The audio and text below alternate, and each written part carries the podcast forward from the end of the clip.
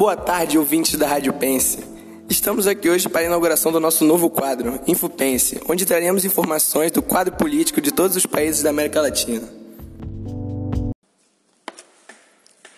Olá, eu sou o Thiago e estou aqui com a minha amiga Gabriela Teles. Oi, Thiago, estamos aqui com o Vinícius, um estudioso sobre o assunto político da América do Sul, e agora ele vai explicar os principais motivos da crise nesses países. Boa tarde, Gabriela. Boa tarde, Tiago.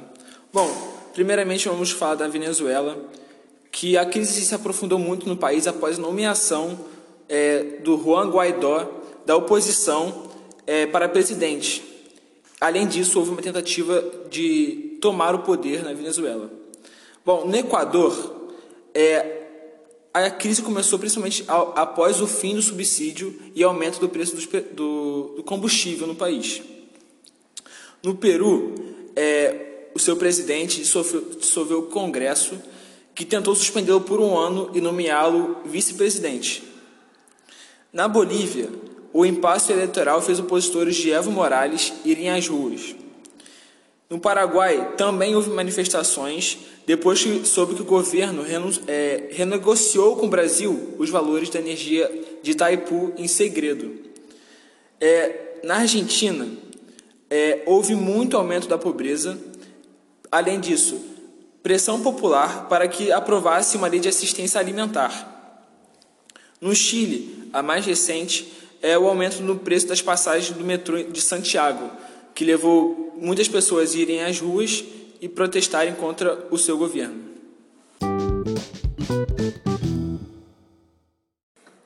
Muito obrigada, Vinícius, pela sua participação. E agora vamos ouvir o Leonardo de Carvalho com sua visão econômica. É, muito boa tarde, é, Gabriela, Tiago, muito obrigado por introduzirem aqui. E gostaria de falar sobre a, sobre a crise econômica né, da América Latina. Bem, o principal motivo da, das crises políticas no, no continente sul-americano é a presença estatal na economia, que sempre é, congela os preços e impede a, o avanço da iniciativa privada. A exceção do caso dessa presença estatal na economia foi o Chile, que por meio do neoliberalismo até teve uma presença mais branda do Estado, mas não soube administrar a previdência, que acabou levando na diminuição do poder de compra do povo chileno.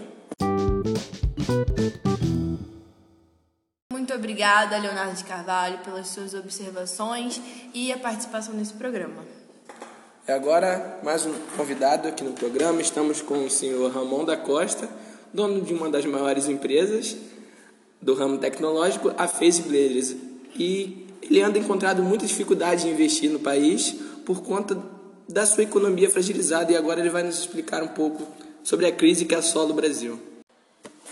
Boa tarde, Jaco. Boa tarde, Gabriela. Bem, no Brasil é muito complicada a situação atual porque com as recentes reformas no mercado em si, como a reforma previdenciária, se deixou o mercado muito instável. Isso agrava na economia do país, agrava no dólar, que o dólar hoje atualmente está 4,20, e a situação para o investimento no Brasil é muito complicada, principalmente que é por causa da instabilidade. Você não consegue investir em algo se, você não conseguir acreditar nessa, nesse projeto. Como está instável, você não, é impossível você conseguir investir no Brasil atualmente.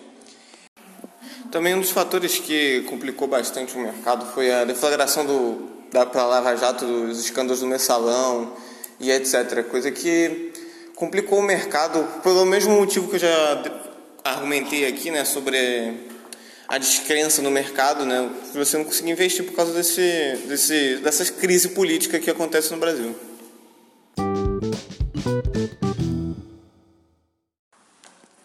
Muito obrigado, senhor Ramon da Costa, por nos expor a sua visão sobre o quadro econômico brasileiro. E agora nós estamos com o nosso último entrevistado da tarde, Davi Bonfim, que irá falar sobre a Argentina.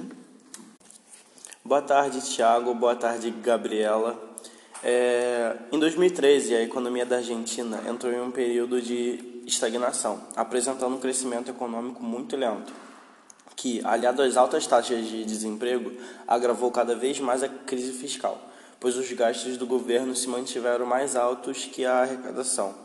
Em outras palavras, essa estagnação, em conjunto com o desemprego, fazem com que as pessoas consumam menos, ou elas não têm dinheiro, ou porque, ou porque elas preferem guardá-lo devido às expectativas de inflação. Isso gera uma menor movimentação da economia, portanto, uma menor arrecadação do governo, o que intensifica a crise fiscal.